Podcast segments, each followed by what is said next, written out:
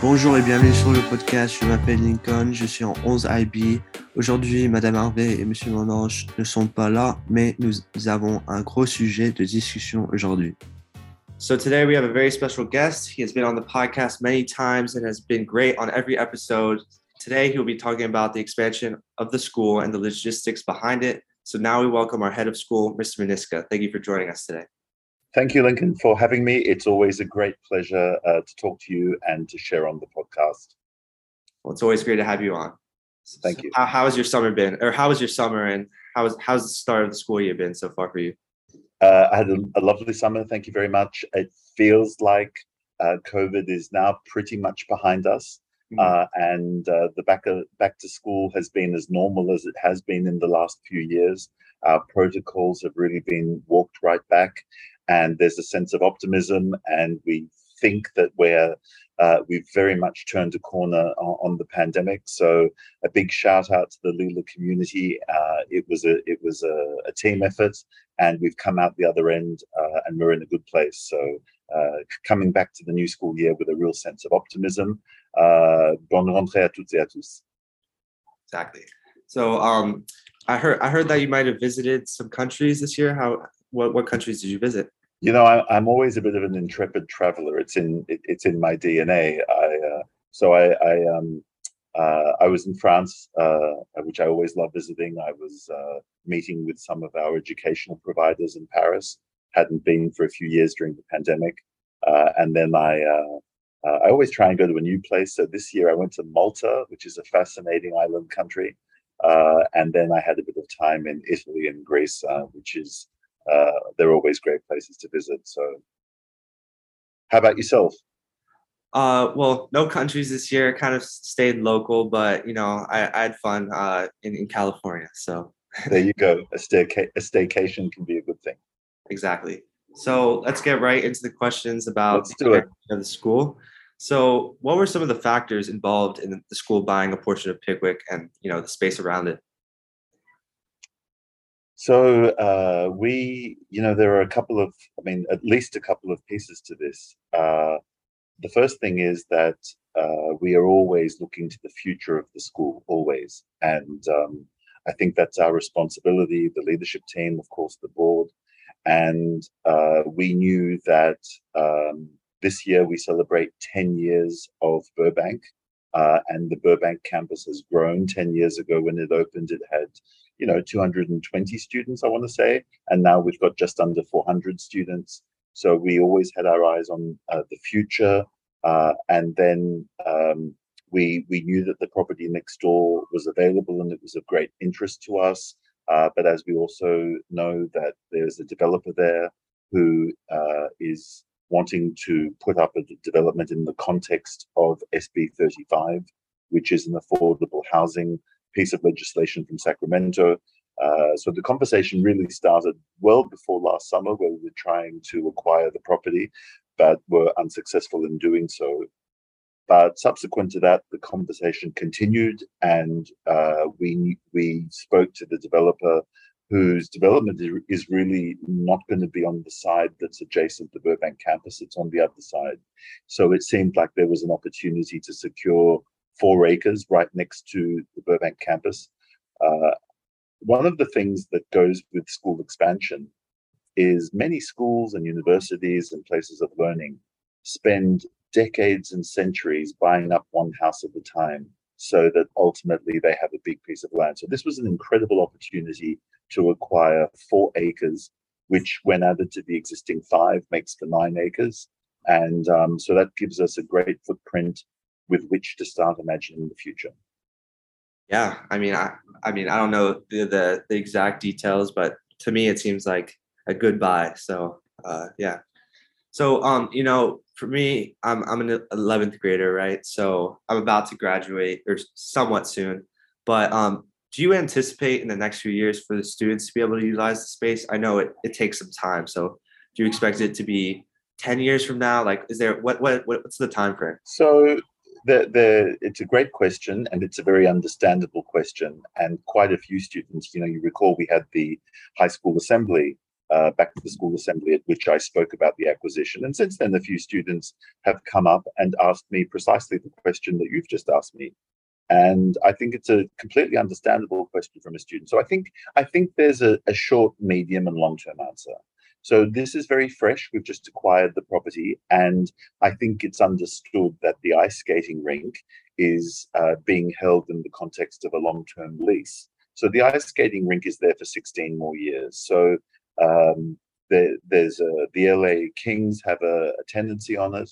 So I think you know some very low-hanging fruit is some conversations that we've initiated with uh, the uh, tenants to see how we might be able to partner with them in getting our own Lila students some opportunities uh, to use the ice skating rink. I'm not saying that ice skating is going to be part of the curriculum, but uh, certainly informally, I think there'll be some opportunities.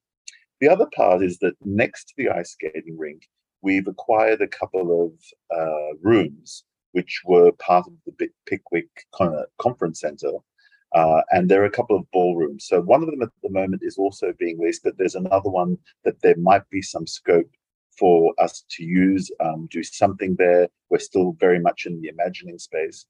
And then the bigger question is, uh, and, and so that could be the low hanging fruit, which we might be able to use. But then the bigger question is, what might we do with the land? So we're going to start some of that planning. But to answer your question, if I'm if I'm a junior, what might I see?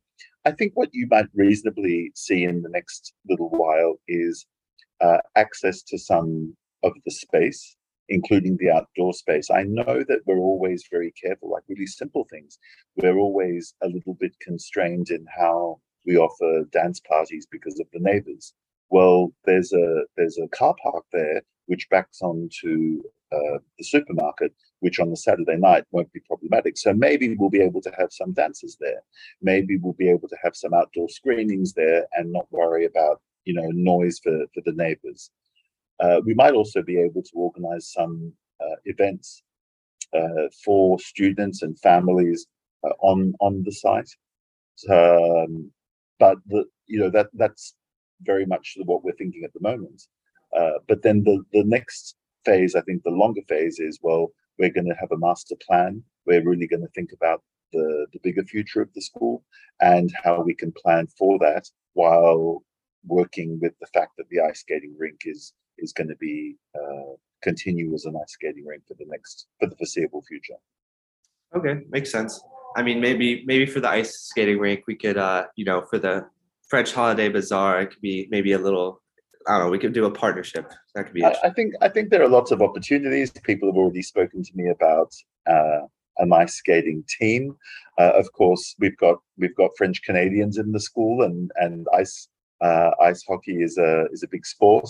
So you know there are opportunities. Let's start with what we can do easily. Which I think, if there are some easy wins, we should absolutely be exploring those uh, while we build out a bigger future. So I'm hoping that even while you're a junior and senior Lincoln, you're going to be able to have uh, some firsthand experiences of the benefits of that acquisition.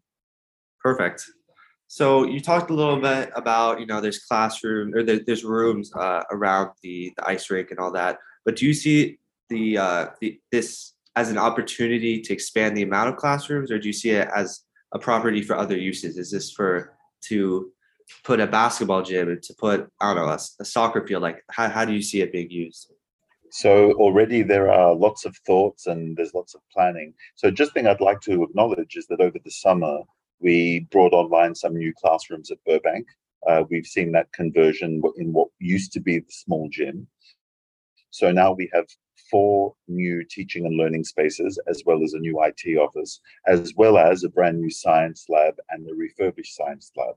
So I wanted just to acknowledge that independent of the Pickwick purchase, we've added some teaching and learning spaces, and we have been planning for those. With a student population of just under 400 now, we have, uh, you know, we've got growth, which is a great thing for the school. Um, and we now have provided some extra spaces, particularly acknowledging that in the high school years, uh, with the changes to the bac and to the IB, we're seeing more and more small classes and small subjects running.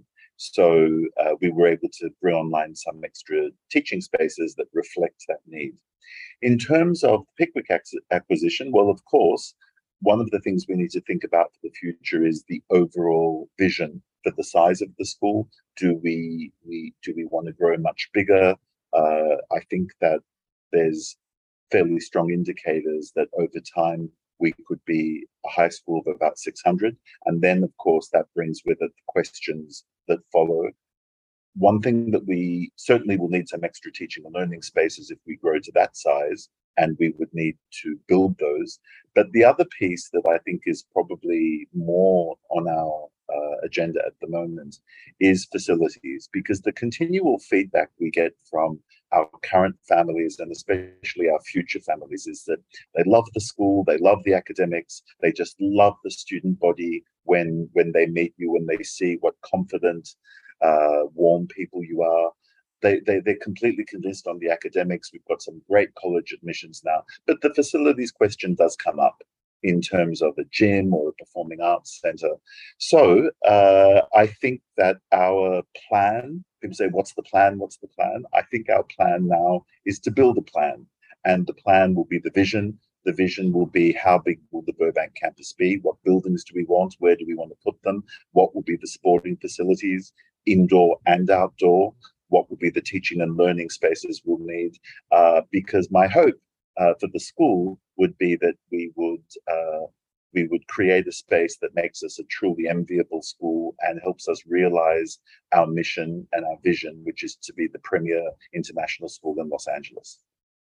Yeah, I mean, it makes sense. You know, still still the beginning. So uh, it's very early days, but there's a lot of excitement. I had a head of school coffee the other day, and uh, there were about 35 parents, and I walked them over the Pickwick. We didn't go in, but I just looked around, and you know, it's the beginning of generating that uh, excitement and enthusiasm. And there is indeed a lot of excitement and enthusiasm out there in our parent body, particularly, I think, parents uh, of elementary students who are wanting to gear up uh, because it's, you know, um, it won't be too long before their third graders are at Burbank, and who knows, maybe we'll be able to bring online some facilities uh, while those students are still uh, Lila students.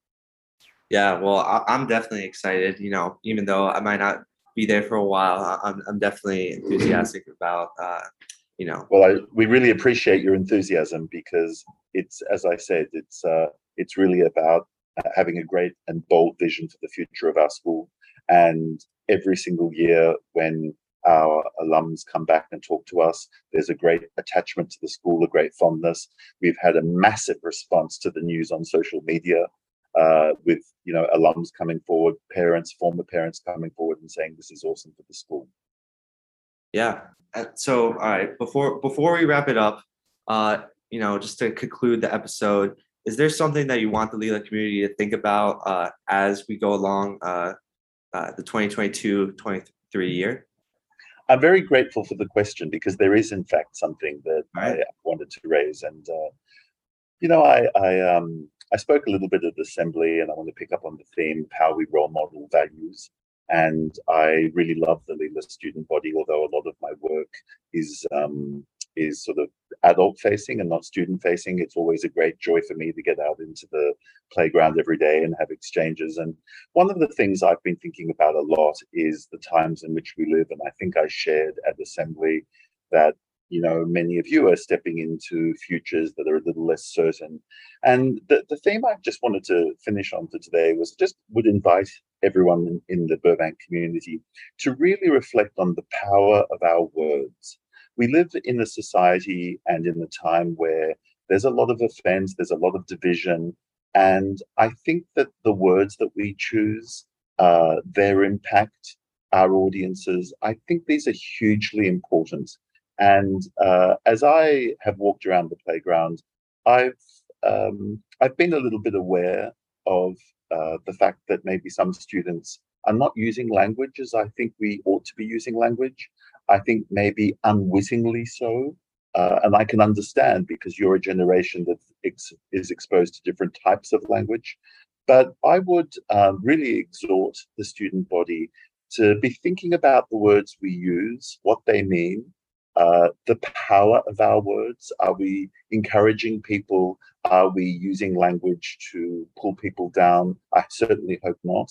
Uh, and how is it that um, through the use of language, we are able to have a positive impact on others and in so doing have a, a positive impact on, on the world? Yeah, I agree. You know, we're a language school, so I think we need to use that uh, to, to our benefit and use it in a, a positive way.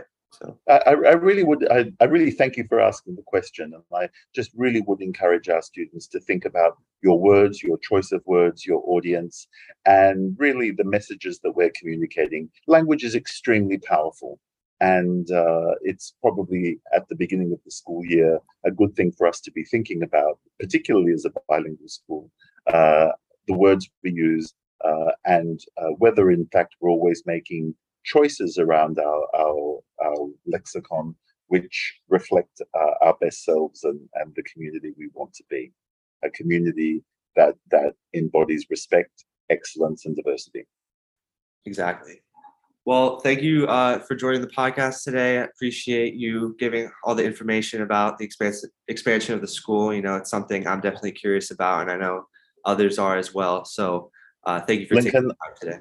I wish you every personal success for uh, this year. Uh, it's always a great joy to be invited uh, onto the podcast, and uh, my sincere best wishes to every Lila student for a very productive and joyous uh, school year ahead. And um, yeah, go Lions. go Lions. Thank you. Thank you. Thank you so much, Lincoln. Take care.